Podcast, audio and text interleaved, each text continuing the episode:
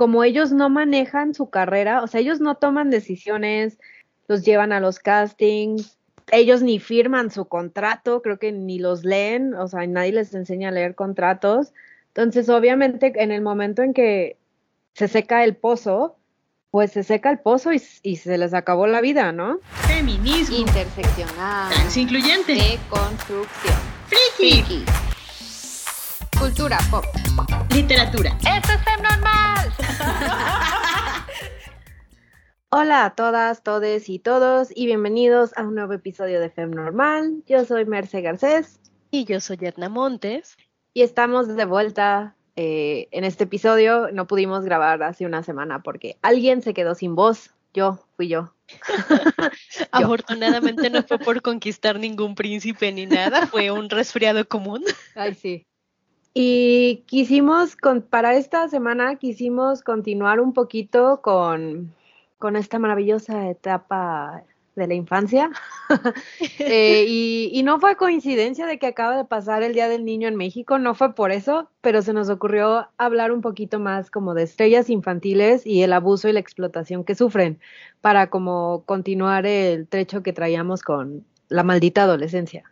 Sí, y además nos pareció un tema relevante porque mal que bien está muy, muy, muy casado con nuestra cultura pop y, muchas de las personas que crecimos en los noventas, digo, aún sucede, pero no sé, en este asunto de crecer en los noventas, primeros dos miles, era muy notorio el, el asunto de las estrellas infantiles. Y, y, pasado un trecho hemos visto lo que ha sido de sus vidas, ¿no? Y es como, ouch. Y Tenemos muchos ejemplos. Sí, y hemos hablado un poquitito de, de esto, ¿no? Ya, o sea, lo tocamos tantito en, en el episodio de las boy bands y en el episodio de Judy Garland, ¿no? Porque ella fue una estrella infantil que tuvo esta vida trágica. Como dices, nos hemos visto cómo se han desarrollado sus vidas y se, y se ha visto de todo, desde estrellas infantiles que logran dar el paso hacia y mantener su carrera eh, siendo adultos, estrellas infantiles que murieron muy jóvenes, estrellas infantiles que lo perdieron todo por drogadicción y, problemas de salud mental que este, esa misma industria les provoca, ¿no? Pues ya saben que aquí nos encanta criticar el capitalismo y hay mucho de eso en, en, este fenómeno. Sí, como que va casado con muchas cosas, ¿no? Porque también hay, es claro, estos raros casos de estrellas infantiles que ya no siguen actuando de adultos y se dedican a tener vidas normales, que es como un día googlear a Shirley Temple y enterarte que se volvió abogada y que llegó hasta ser diputada y cosas así. Sí, diplomática, sí. Sí, también pues este asunto de, sobre todo ya entrando en cuestiones de, de género, también de cómo eh, el mismo capitalismo y esta cultura patriarcal en la que vivimos tiende a sexualizar a niñas muy, muy pequeñitas. Sí, y lo terrible de esto es que sigue igual.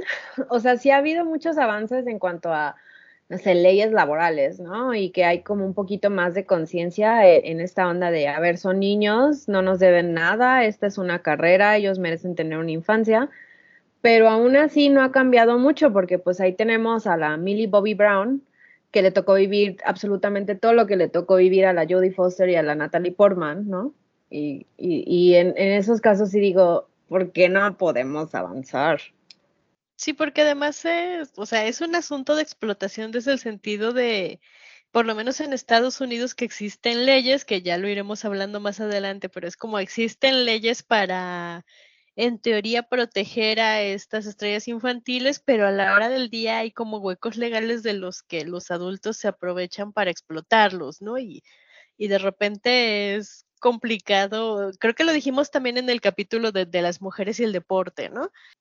Tener que admitir que tanto esta explotación infantil y esta sexualización de niñas y, y algunos niños, etcétera, etcétera, proviene de, pues de la hipotenusa de que queremos protegerlos, pero al mismo tiempo no podemos no consumir su entretenimiento.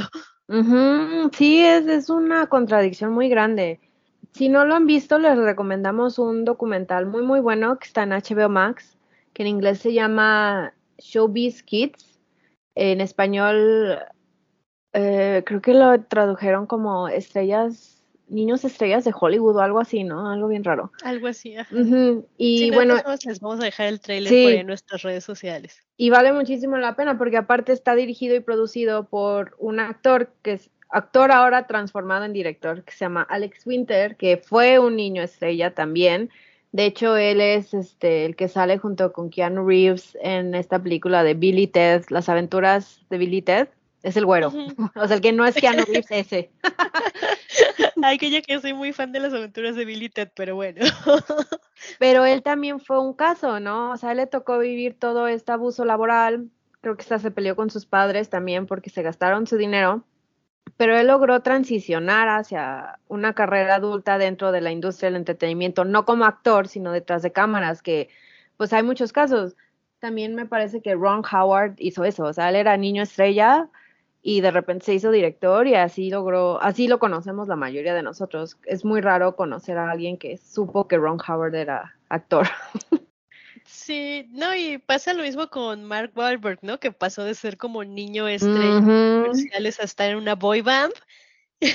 Y luego salió de la boy band y fue así como, ya no soy Marky Mark, soy un adulto, por favor, llámenme Mark Wahlberg.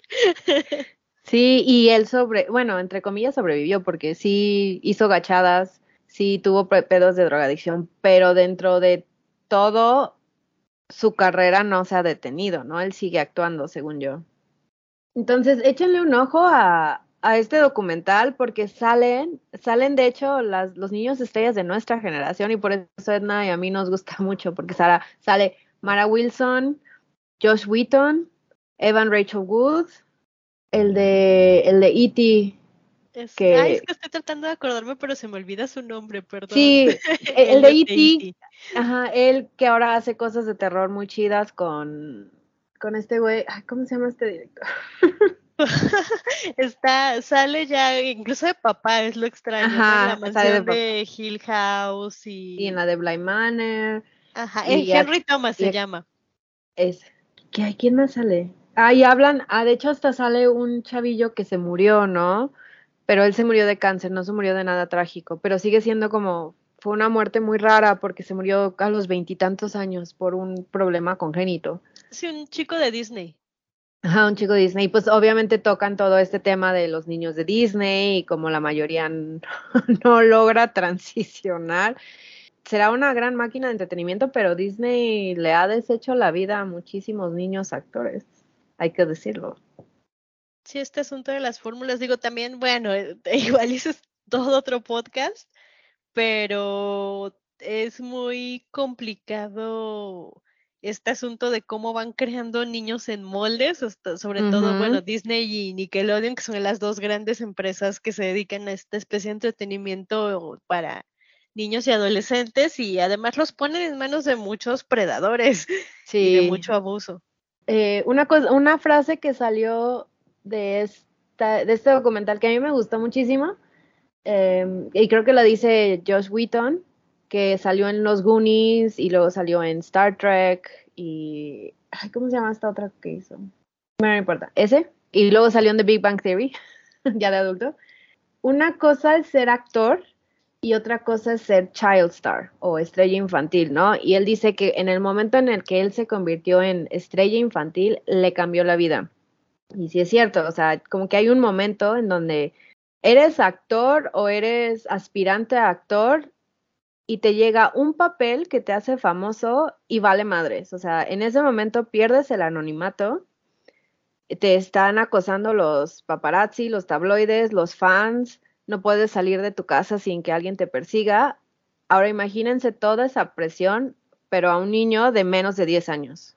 Porque es eso, o sea, la mayoría de las estrellas de Disney y de, y de algunas películas de Hollywood, sobre todo como los actores que meten en películas como de drama y cosas más serias, empiezan desde antes de los 10 años, o sea, como 7, 8 años y de repente para los 15 ya están súper gastados.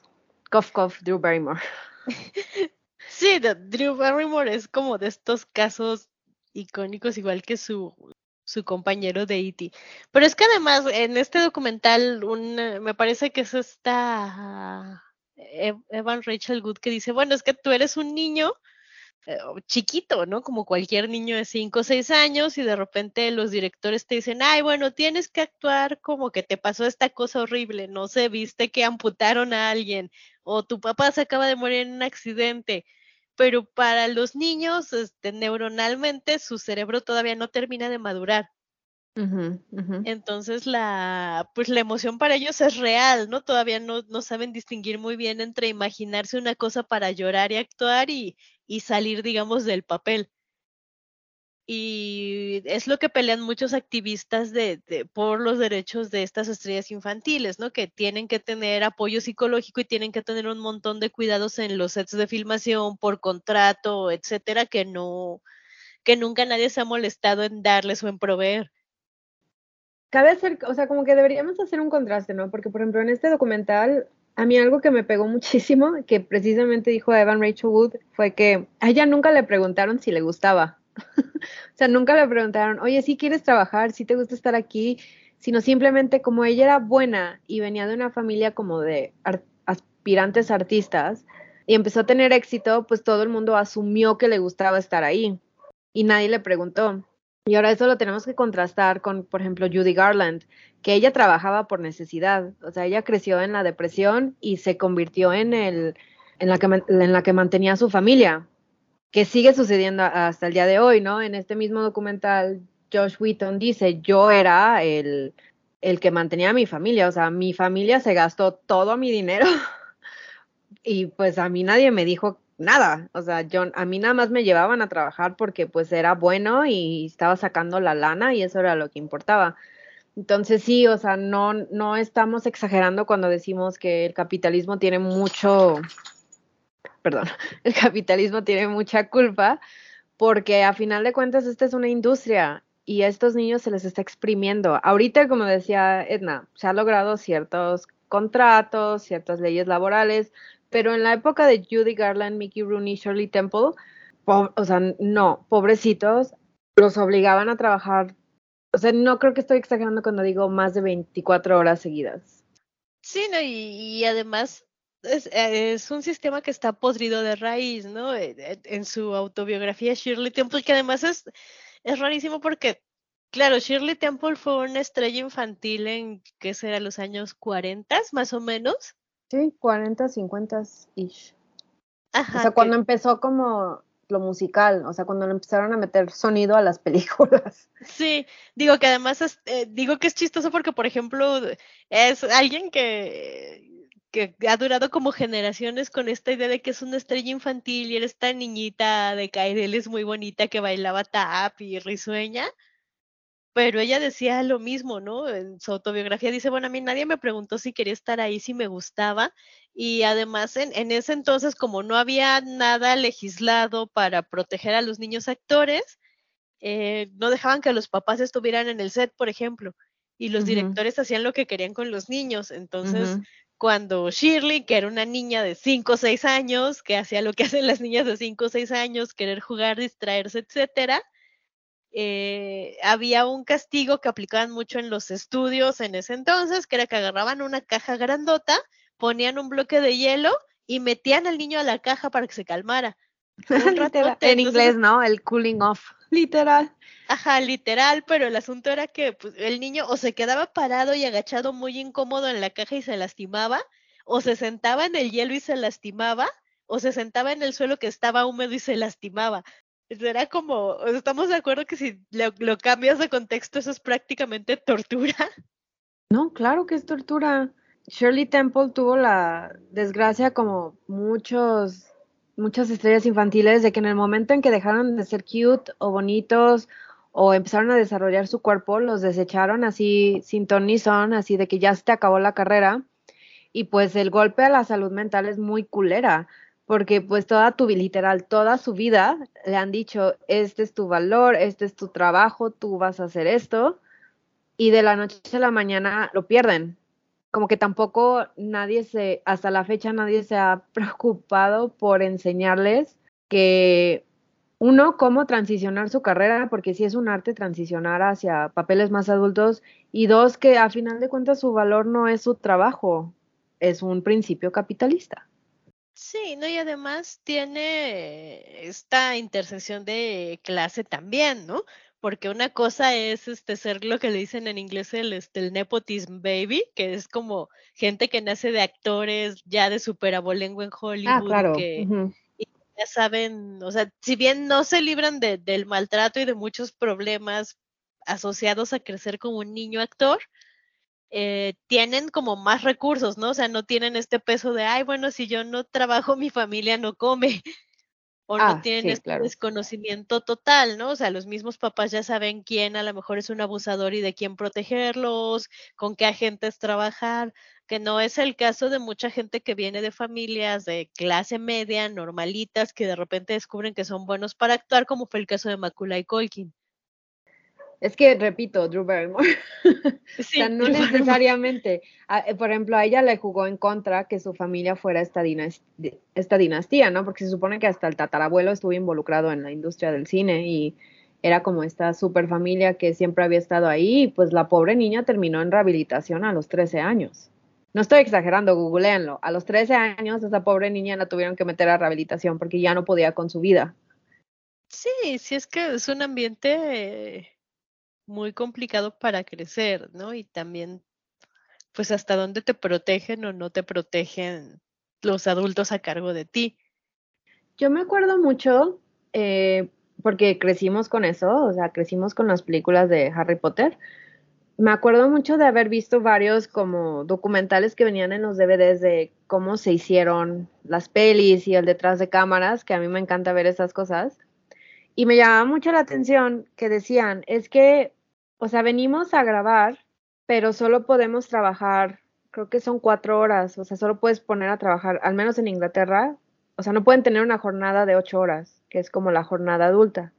Entonces, mitad del día están en la escuela, ahí mismo en el set, y de ahí los pasan a grabar y luego se van a su casa. O sea, como que era una estructura así como muy fija.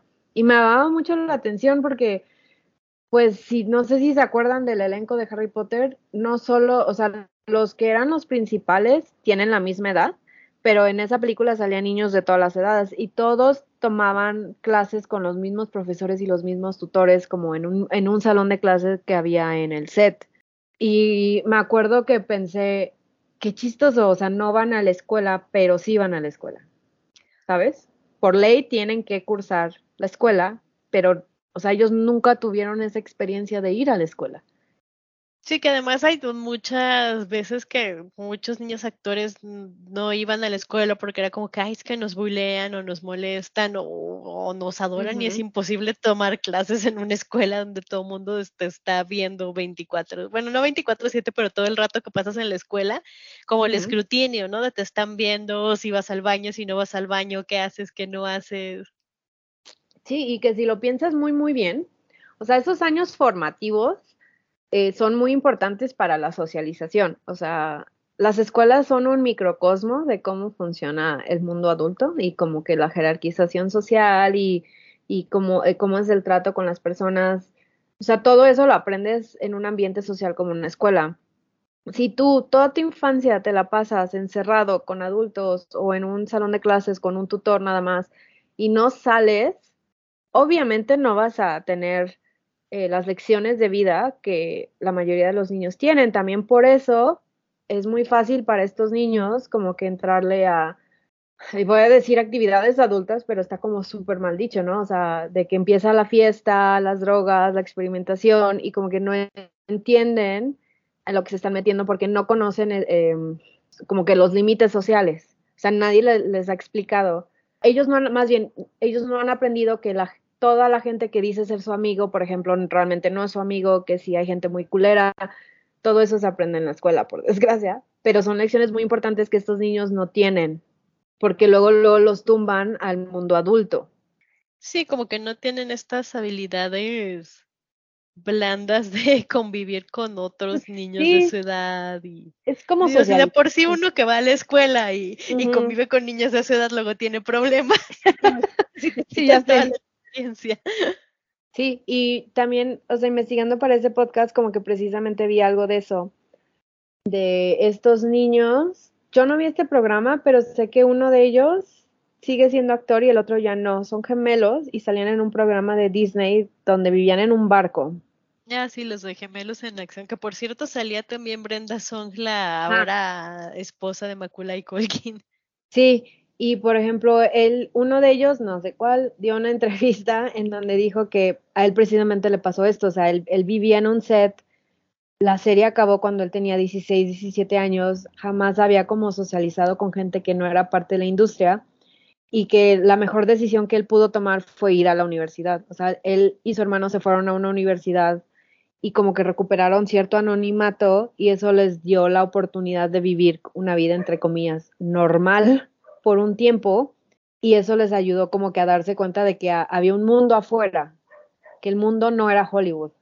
Por eso él pudo tomar la decisión de recuperar su carrera, así de que, ok, ya salí, ya no soy niño, ya puedo, ya puedo tomar las riendas de mi carrera y quiero regresar. El otro no lo hizo.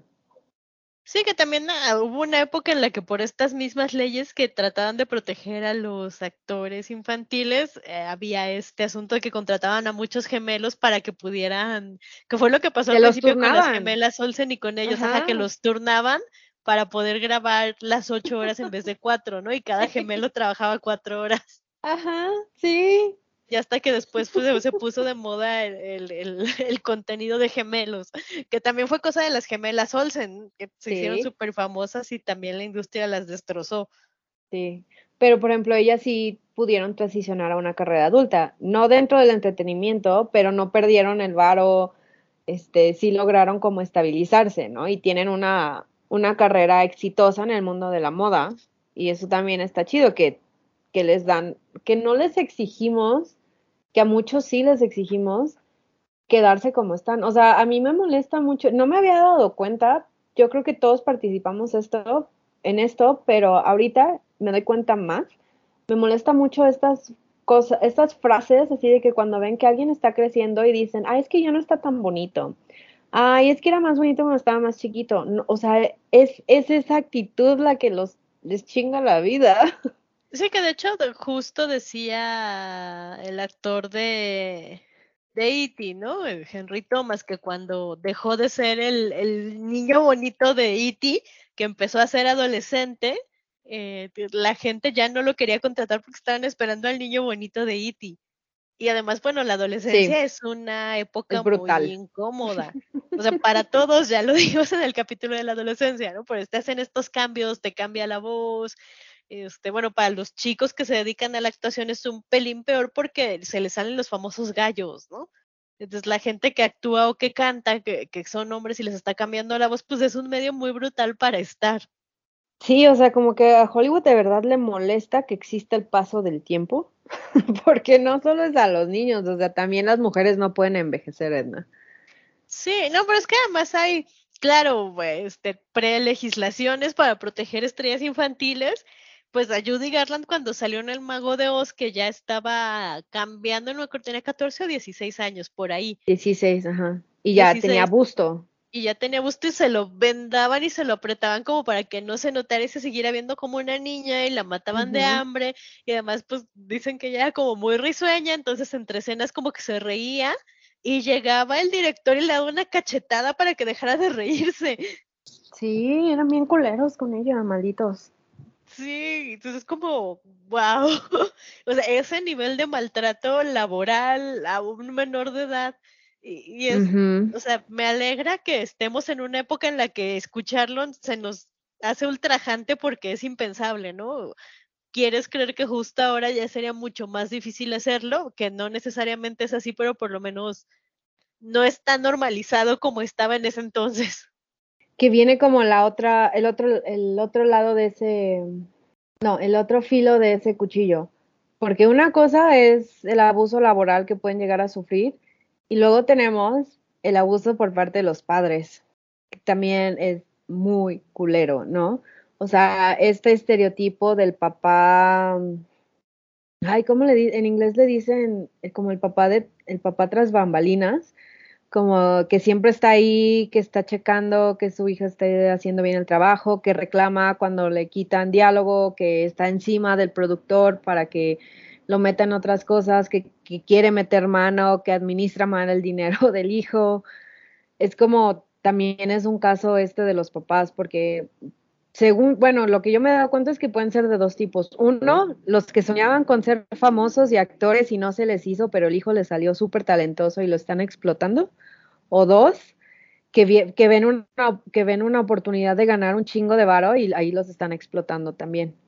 Sí, digo, a lo mejor existen también estos buenos papás que dicen, ah, bueno, yo estoy aquí pegado a mi hijo velando por sus derechos, pero, pero no son los casos que trascienden, ¿no?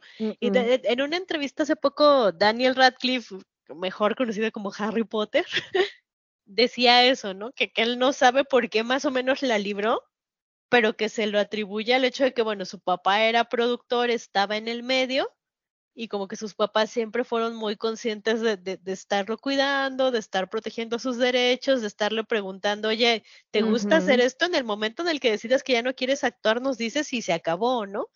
No, no, no tienes que hacerlo, te vamos a cuidar. Pero también está el caso de este, Janet McCurdy, por ejemplo, más conocida como Sam de iCarly. Ah, ese caso un- está feo. Sí, que es como de- tiene palomita en todas las casillas de lo que maltrato infantil y explotación de un niño actor significa, ¿no? Y que ha sido muy vocal en los últimos años, pero tal cual era, pues yo no quería ser actriz, no necesariamente me gustaba, mi mamá siempre quiso ser actriz y me obligó a actuar y me empezó a llevar a castings desde los 5 o 6 años. Eh, y cuando al fin le dan un contrato en Nickelodeon, que es como la gran oportunidad de su vida de salir en iCarly, eh, la mamá la maltrataba, este, cuando en la televisora le dijeron, oye, como que está muy llenita, la mamá la puso a dieta, le causó un desorden alimenticio tremendo que le duró años y años. Y encima ella dice que cuando terminó, o sea, pues finalmente se hacía un dineral en, en iCarly, pero cuando terminó de rodar iCarly y, y llegó a los 21 años, que es como la mayoría de edad, se supone que en Estados Unidos existe una cosa que se llama la cuenta Cooper, Ajá. que casi todas estas cuentas de, eh, bueno, todas estas legislaciones para proteger a las estrellas infantiles en Estados Unidos vienen del caso de Jack Cooper, que era un niño que actuó con Charles, bueno, Jackie Cooper, Jackie Cooper que este, actuó con Charles Chaplin y fue una estrella infantil muy famosa, hizo un dineral por ahí de los años 30, 40. 20, ajá, 20, 30, Ajá. ajá. pero resulta que sus papás se quedaron con todo su dinero, se lo gastaron en joyas, carros, abrigos de pieles y en la vida opulenta Sí. y, y él llegado a cierta edad estaba como pobre, no tenía ni un quinto y los tuvo que demandar.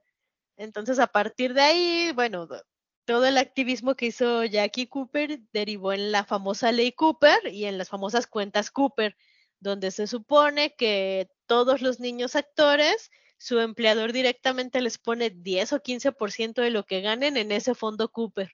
Y Sí, nadie lo puede tocar. ajá, es como un, es eso, eh, bueno, en inglés es trust fund, pero ajá, es como una cuenta de un fondo donde, fideicomiso. ajá, eso es un fideicomiso que ellos tienen acceso hasta que llegan a la mayoría de edad y, y como dices, se supone que los papás no pueden tener acceso a él. Sí, pero todo esto venía al caso porque Janet McCurdy eh, declaró en una entrevista que resulta que su mamá y su papá nunca metieron bien los papeles ni crearon la famosa cuenta Cooper. Entonces, como no estaba la cuenta ahí para que le depositaran, pues Nickelodeon no le depositó y su mamá se quedó con todo su dinero. Y ya ella llegó a los 21 y no, no vio ni un centavo de- del- del famoso fideicomiso Cooper. Sí, o sea, también el problema de esto es que, pues como todo, está la ley, pero mientras no haya alguien que esté al tanto de que se estén cumpliendo, es bien fácil saltarse los, pues sí, saltarse los huecos legales, ¿no? Y, y pasan, sí, siguen pasando este tipo de cosas. También es, no me debería sorprender, pero hasta cierto punto sí. Este, o sea, estos son niños que obviamente no entienden de finanzas, no saben que esto es una carrera, ¿no? O sea, como que no entienden el concepto de esto es una carrera esto es un trabajo. Y hay, mucha gente que se los podría explicar, o sea, los agentes, los managers, los publicistas, los del estudio, los productores, igual y no los papás, aunque deberían ser los papás los que los hagan, les deberían explicar qué hacer con el dinero, cómo funciona todo esto, no, no cuando están empezando, pero como que de ese tipo de lecciones de vida de le enseñas a tu hijo a ahorrar, eh, le enseñas a tu hijo el valor del dinero, ese tipo de cosas. Y la queja general de estos niños, de estas, de estas estrellas infantiles, es que nadie les enseña. O sea, y como que nada más los están explote, explote, explote, porque como que el mundo sabe que tienen una fecha de caducidad, pero a ellos nadie les ha dicho que tienen una fecha de caducidad. Como ellos no manejan su carrera, o sea, ellos no toman decisiones, ellos no realmente no eligen qué papeles hacer, los llevan a los castings, ellos ni firman su contrato, creo que ni los leen, o sea, nadie les enseña a leer contratos. Entonces, obviamente, en el momento en que se seca el pozo, pues se seca el pozo y, se les acabó la vida, ¿no? ¿Cuántos niños, estre- niños estrellas no hemos sabido de que están en la bancarrota? Precisamente porque en el momento en que les sueltan el fideicomiso se lo gastan en un año porque no saben o no entienden de dinero ni de finanzas. Sí, es como todas estas experiencias formativas, porque además normalmente cuando tú eres adulto y llegas a trabajar como digamos a esta edad productiva, eh, digo, no que funcione, porque en México tampoco es como que digas, uy, me dan mucha educación financiera mientras crezco o me No. enseñan algo en la escuela, pero tienes una idea un poquito más, por lo menos un poquito más realista de cómo funciona el mundo, ¿no? De que tienes que ahorrar, tienes que hacer ciertas cosas, y a lo mejor en tus primeros años de trabajo, de vida independiente, te das de topes, pero ya lo tienes más o menos resuelto, ¿no? Pero cuando estás tan lejos del mundo, o cuando desde muy niño tienes que lidiar con ansiedad, depresión porque tus fans te agobian, no tienes como tiempo para, para estas cosas pues más mundanas, valga la palabra. Sí, sí, y no es solo de, o sea, no es exclusivo de niños es- eh, estrellas infantiles, o sea, también cuántas historias de actores famosísimos, súper ricos, no hemos visto, se les acaba el varo por mal manejo, porque contratan a la persona equivocada, porque no se preocupan lo suficiente para preguntarle al manager, oye, ¿dónde está todo mi dinero? Hasta que Hacienda los va a buscar. Sí. Te estamos viendo, Juanga, donde quiera que estés. No, y también a Nicolas Cage, por ejemplo. No sé si desde hace unos años Nicolas Cage como que saca peli tras peli, pésimas todas, pero lo hace porque no tiene dinero y está como tan en tan endeudado que necesita trabajar porque necesita trabajar. O sea, eso a eso es lo que me refiero, que pues no manejaron bien su varo. Y Sí, no, Nicolas pero- Cage ya era adulto, ¿eh? No, pero digo, hablando de adultos que les pasa lo mismo, pero también fueron estrellas infantiles y tienen como todos los tics de papá explotador, infancia triste, transición difícil a la adultez, adulto que se gasta el varo y luego los va a buscar Hacienda y tiene que sacar una serie para ganar dinero como de lugar para pagar la Hacienda, pues ahí tenemos a Luis Miguel. Precisamente. Luis Miguel tiene como todos los requisitos. Pues sí, fue, fue estrella infantil y, que pudo transicionar, pero que le manejaron mal el dinero. Sí, sí, y de hecho, bueno, antes de empezar a grabar el episodio, como que Edna y yo estábamos platicando de, o sea, que sí se nota muchísimo la diferencia de estrella infantil gringa a mexicana, ¿no? O sea, cuando nosotras éramos pubertas, pues había un chingo de telenovelas para niños y había un buen de estrellas infantiles, ¿no? Que explotaba TV Azteca y Televisa. Y yo, porque se me ocurre, nada más es el único nombre que se me ocurre, pero según yo la única que sobrevivió fue Belinda. Sí, bueno, Gael García fue estrella de telenovela también de Chiquitín y Ludvika Paleta. Pero es que Pero, también es mm, diferente porque siento muy. que aquí, o sea, en primera es muy local, ¿no?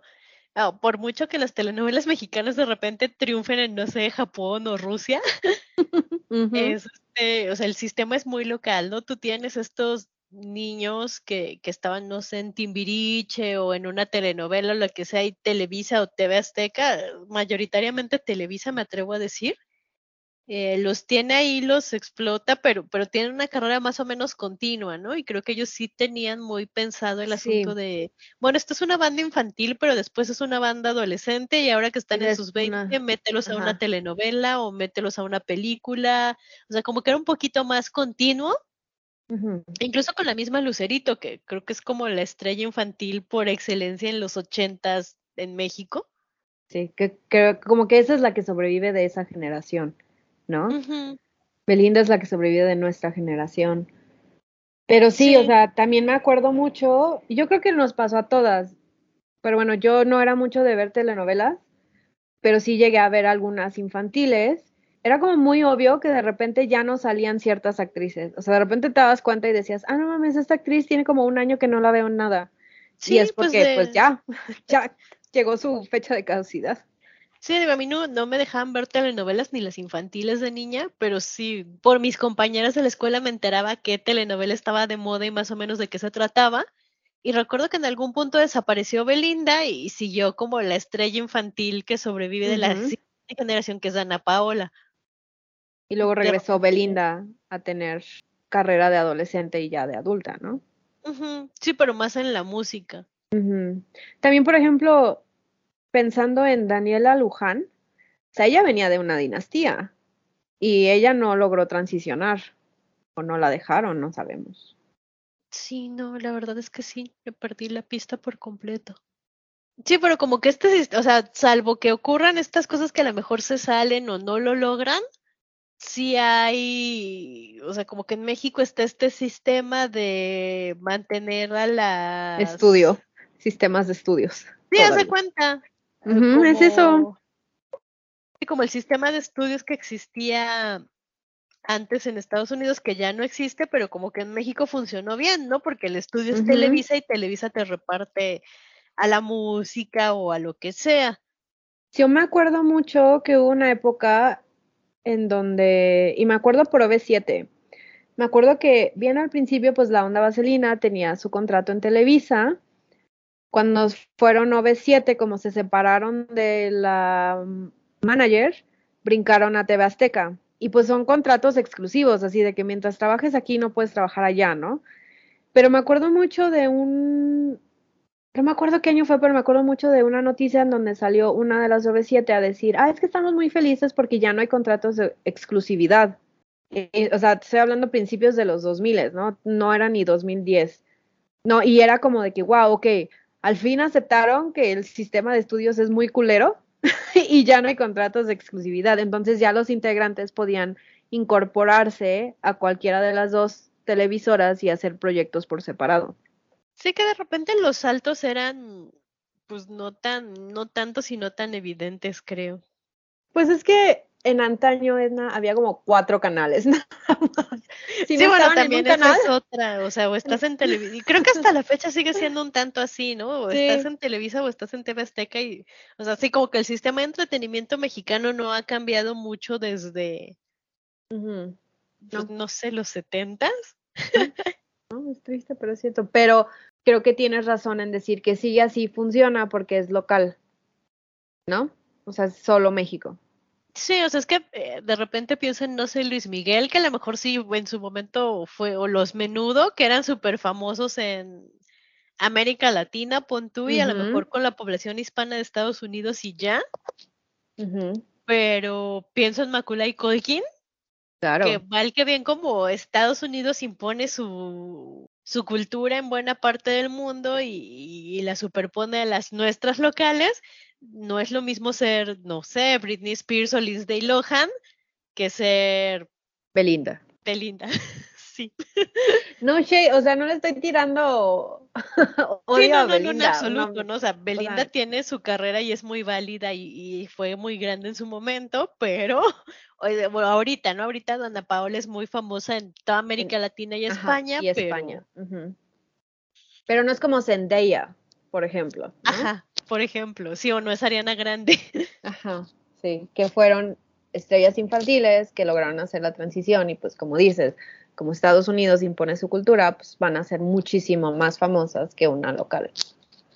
Sí, creo, creo que tan es así que mucha, el plan de muchas como Dana Paola o como esta Isa González es saltar a Hollywood, porque saben que ahí pues van a ser como la actriz mexicana reconocida, como lo fue en su momento Salma Hayek. Claro. Pero sí, no, no es como que digas, ay, bueno, ser súper famosa en México me va a dar fama internacional. Prueba de eso es que, por ejemplo, Gael García ahorita creo que nadie o casi nadie se acuerda que tuvo carrera en telenovelas, más que pues, quizá nosotros hecho. los mexicanos. No, o que, que sepan que viene de una dinastía también. Ajá. Sí, o Sí, sea, no, nadie sabe. Pero es que también esa es otra, ¿no? O sea, como que la mayoría de las estrellas infantiles en México son bebés del nepotismo. Claro, sí, es muy sí. difícil que alguien de clase media brinque al estrellato en Televisa desde Que creo- niño. Que creo que solo pasaba cuando hacían como estos castings a nivel nacional, ¿te acuerdas? De ahora vamos a estar en Sonora y vamos a ir a Veracruz. Y estaban buscando, como que estaban haciendo estos castings para encontrar a estos niños, que, que eran como las únicas veces que alguien podía tener una oportunidad de hacerlo.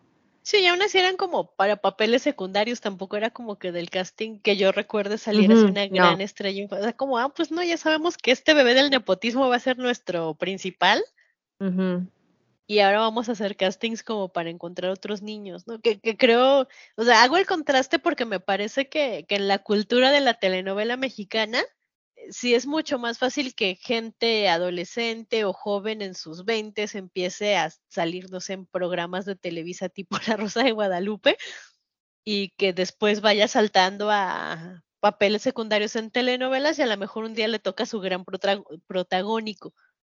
Ese Pero es un, es un no- gran tal vez. Así es un gran tal vez, pero pues creo que es más fácil que una persona de a pie que se dedique a actuar logre, aunque sea papeles secundarios y a lo mejor con mucha suerte un protagónico en una telenovela, ya sea de Televisa o de TV Azteca, a que lo logre una estrella infantil. Ah, sí, claro.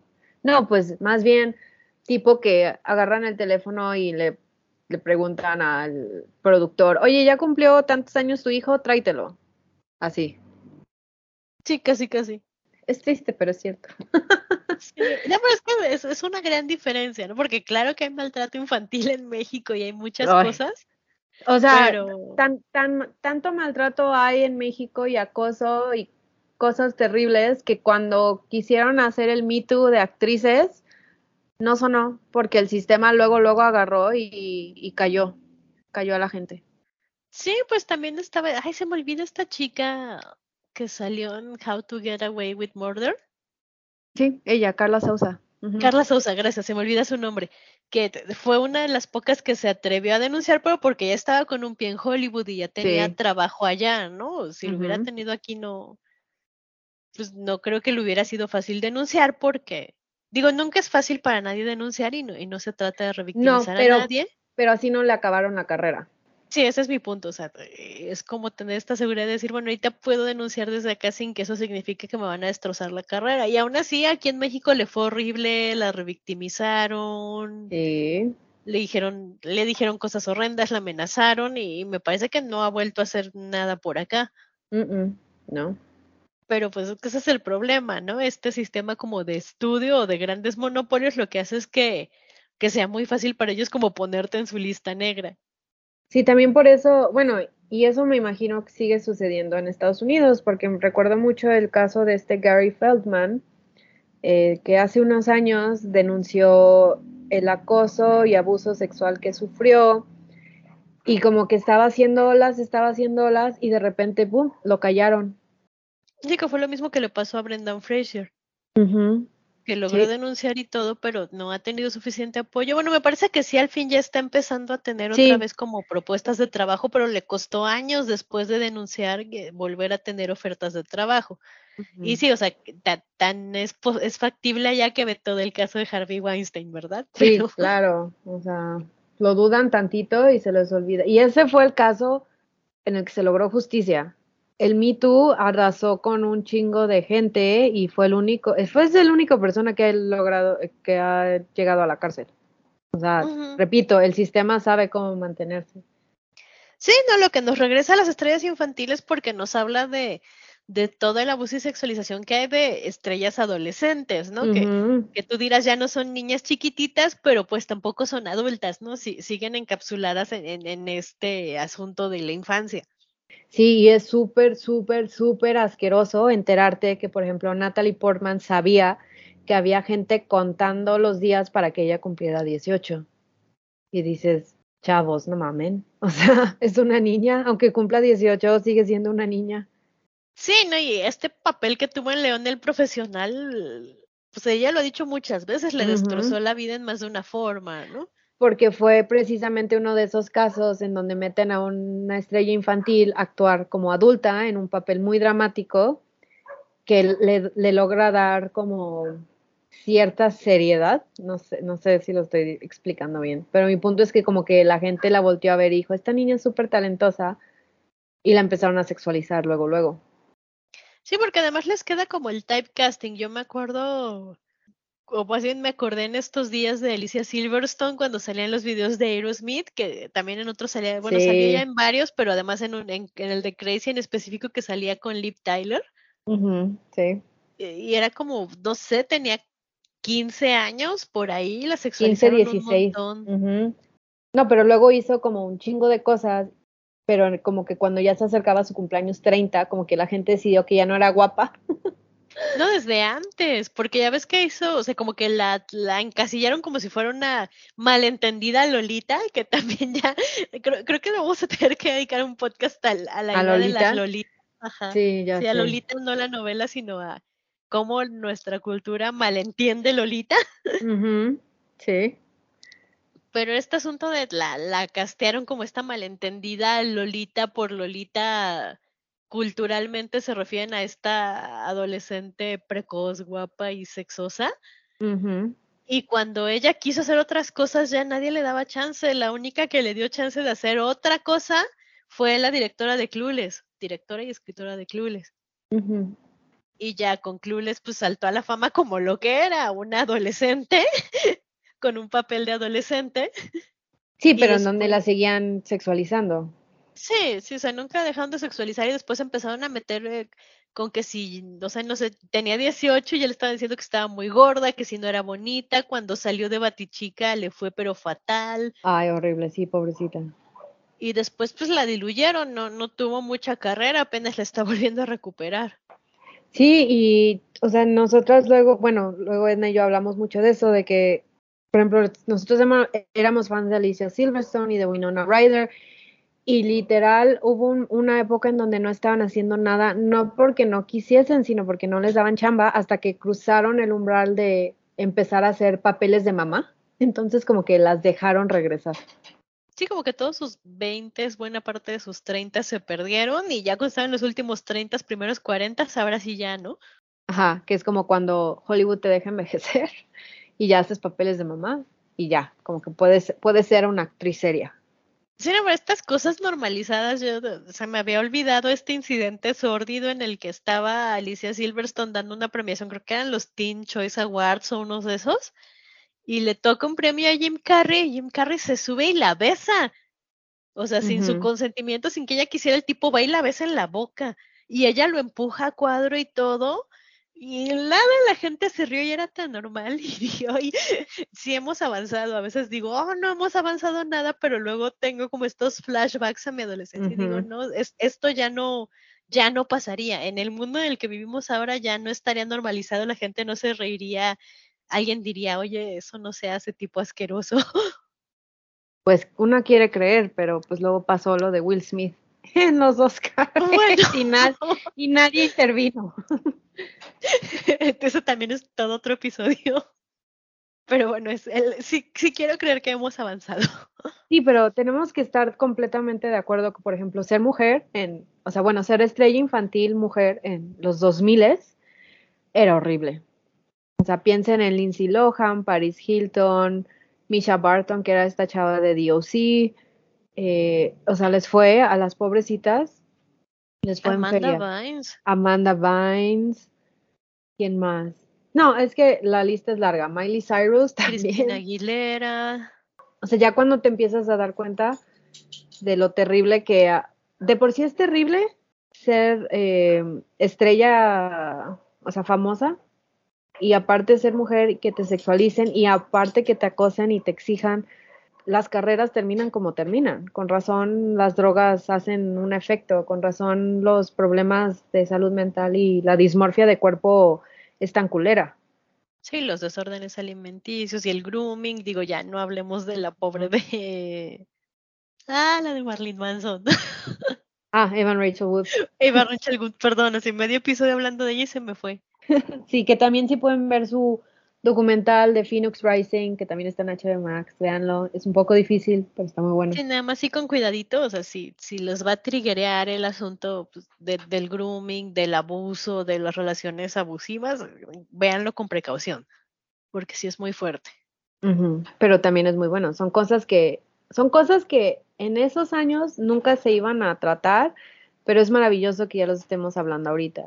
Y como que seguir hablando de esto y del, del abuso que sufren estas estrellas infantiles, es como no quitar el dedo del renglón. O sea, no porque nosotros no vemos el abuso que sufren significa que no existe, ¿no? Porque repito, como es una situa están en una situación privilegiada donde tienen acceso a mucho dinero, lujos y un estilo de vida que pues a todos nos gustaría tener, eso no invalida el abuso y el acoso y toda la explotación que sufre. Que mucha gente, no sé por qué lo, lo, lo usa en su contra de, ah, pues tú querías estar ahí, tú querías actuar, tú querías ser estrella, tú querías ser famoso, ahora te aguantas. No, no tienen que aguantar estas cosas.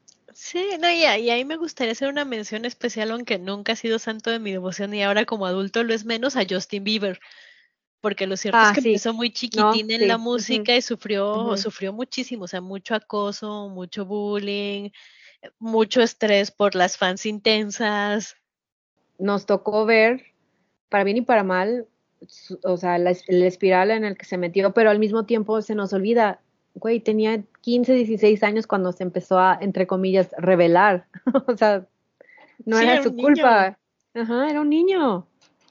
Sí, y creo que es, es bueno poner el dedo en el renglón porque aunque en teoría existen estos mecanismos de protección en algunos lugares, en otros no, eh, por, por el asunto de los niños que trabajan y que trabajan en el medio del espectáculo, también es cierto que si seguimos viendo generación tras generación casos como los de Janet McCurdy o Victoria Justice o Ariana Grande, Selena Gómez, son como, pues, si persiste, quiere decir que no estamos haciendo suficiente y que nosotros como consumidores de entretenimiento tampoco nos estamos parando a preguntarnos qué tan ético es este entretenimiento que yo estoy consumiendo. Sí, y es muy raro, es que es, como un área gris, ¿no? Porque dices, por un lado, ok, no deberían estar trabajando si son menores de edad, pero por otro lado también dices, no, pero pues si son talentosos y tienen la oportunidad de hacerlo, Sí, si les gusta, porque también... si les gusta, o sea, si quieren estar ahí. Sí, sí, porque también, o sea, sería muy cruel, o sea, nadie le dice que, que también ya lo hablamos en, en el capítulo de los deportes, pero no, no me veo diciéndole a Simone Biles de ocho años, seis años, no, no puedes entrenar ocho horas al día gimnasia porque eres una niña y quiero proteger tu infancia.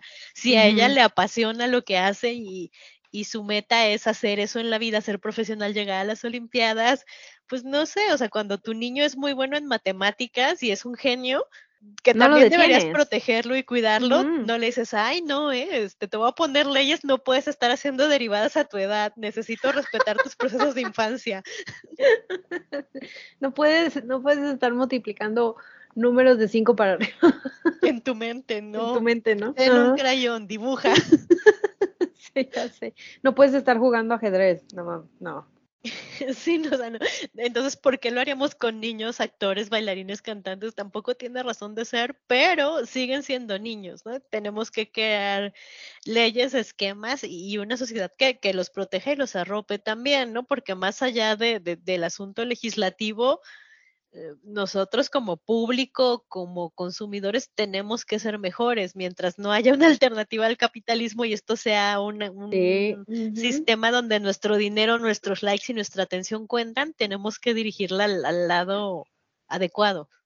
Y, y pues como dijiste, o sea, si estas cosas persisten, o sea, si, si sale una serie tan maravillosa que fue como fue la primera temporada de Stranger Things, que eran puros niños, y luego vimos cómo empezaron a sexualizar a una y cómo empezaron a acosar a los otros, y, te das cuenta de que no está bien, o sea, tomar una decisión como consumidora de no, o sea, no, no ser de esos fans y tampoco consumir esos tabloides y los chismes que les están haciendo la vida difícil, porque, o sea, salió Stranger Things y al poco rato salió It con este otro grupo maravilloso de niños y les pasó exactamente lo mismo.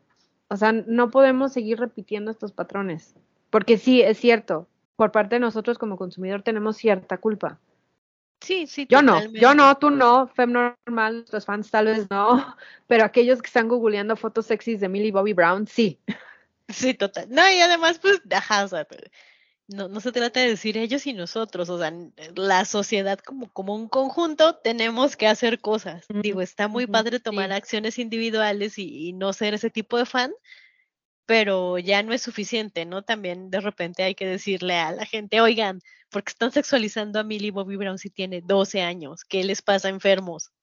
Sí, ¿no? Y, y de repente también ves, no sé, casos como el de Sasha Sokol y dices, ay, o sea, el entretenimiento infantil siempre ha sido una zona de riesgo para ellos. Y que, bueno, repetimos lo que mencionamos en el capítulo pasado de, de adolescencia, en el caso de Sasha Sokol, a- ahí sí los papás intentaron intervenir, pero se enfrentaron a una maquinaria que, de un sistema, la maquinaria de un sistema que se sabía conservar y lo sabía revictimizar. O sea, también hay que ser conscientes de eso. O sea, dejen de decir, ay, pues es que ¿dónde estaban los padres? Es muy probable que estaban así al lado tratando de detener al productor de manosear a su hija, pero el productor les dijo, pues la voy a despedir. O sea, también hay que como que empezar a aceptar eso. Sí, ¿no? Y que incluso ellos dijeron, pues despídala, ¿no? Y, y nos la llevamos a un internado a España, pero aún así el tipo la siguió buscando. Creo, o sea, en nuestros años de niñez también hay, hay películas que son muy formativas y que queremos y que atesoramos, ¿no? O sea, yo no, porque tampoco creo que, eh, que, que nuestra solución sea shakespeariana de decir, ahora pues ya como los niños los maltratan, los niños no van a actuar y todos van a ser adultos con ropa de niños. que seguimos, que siempre criticamos aparte, ¿no? Ajá, sí, o sea, no, no funciona así, ¿no? O sea, no me imagino a los Goonies con adultos vestidos de niños o Stand By Me con adultos vestidos de niños. Stand By Me, esa era la otra película que hizo Josh Wheaton. Sí, es que él se echó las dos. Ujú. Sí, que además tendríamos que hablar de River Phoenix, pero no puedo porque me- es muy triste hablar de River Phoenix. Sí, no. De él y de mm, del amigo, el otro Gary, que no es Gary Feldman, sino su amigo, que se, se terminó suicidando por el abuso sexual que sufrió. O sea, no. Es muy triste. Sí, pues entonces es bueno, ¿cómo ponemos en, en lugar esquemas que, que protejan a las infancias? Si bien lo ideal no es que estén trabajando, pues tampoco los vas a privar de hacer algo que les guste y los apasiona, solo tenemos que buscar formas en las que sea seguro y disfrutable para ellos.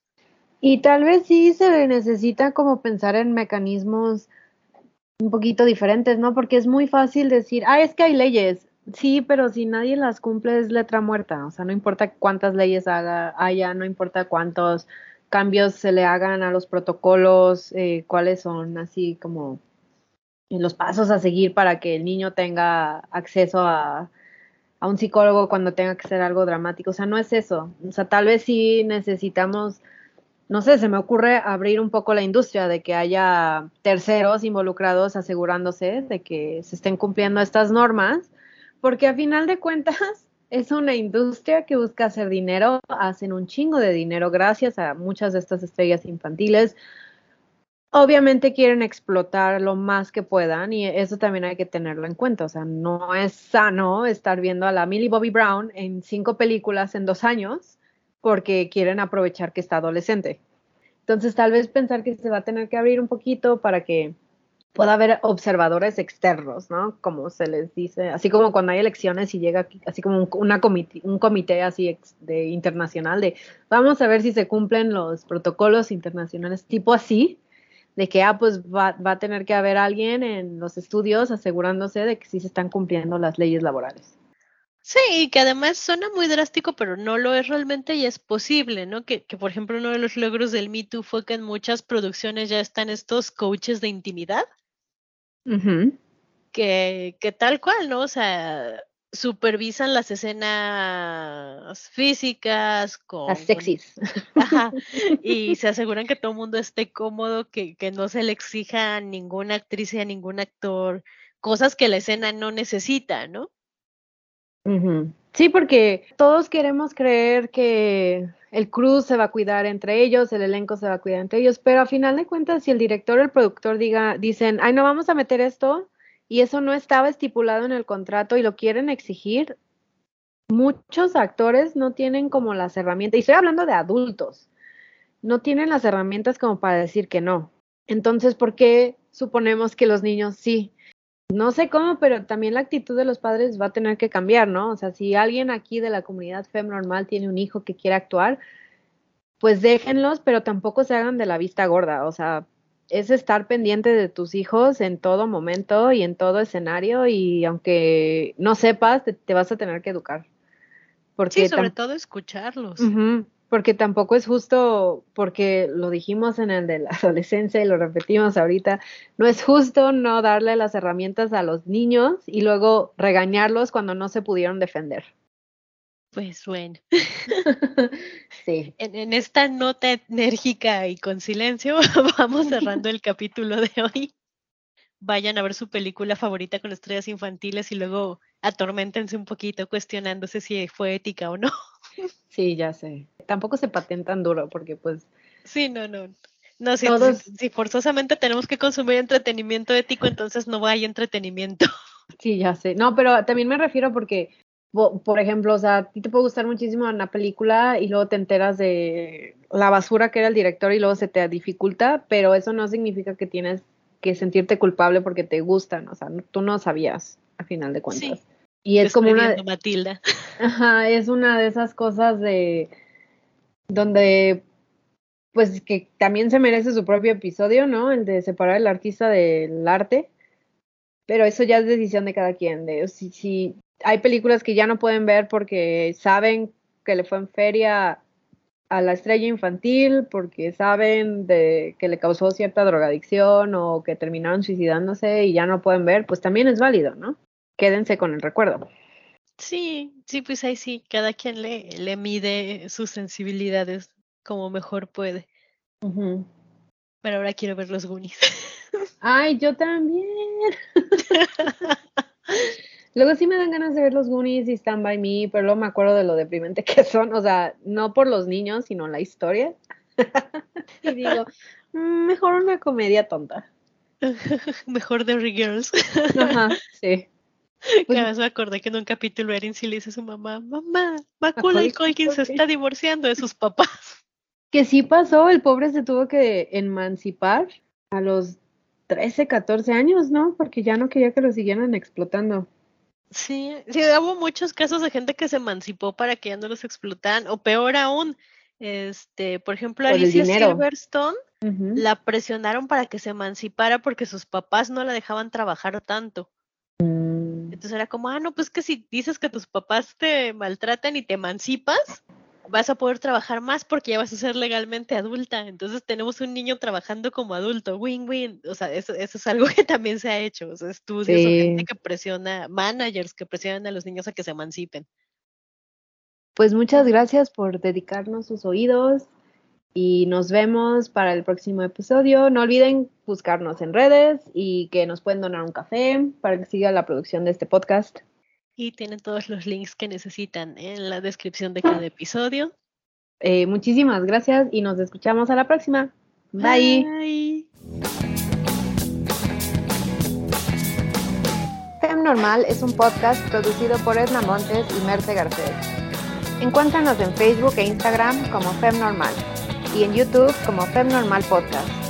Si quieres apoyarnos para seguir produciendo este podcast, nos puedes comprar un café. Busca la liga en la descripción.